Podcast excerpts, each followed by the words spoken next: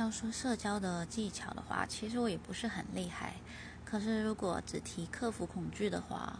嗯，以我自己个人来讲的话，就是不要去想太多。就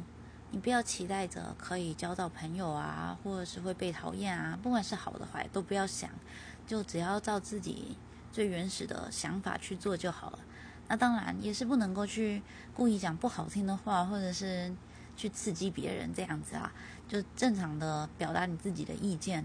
然后就不要想太多，担心别人会不会觉得好啊或者不好，这就就都不要管，只要照你自己的意思表达，然后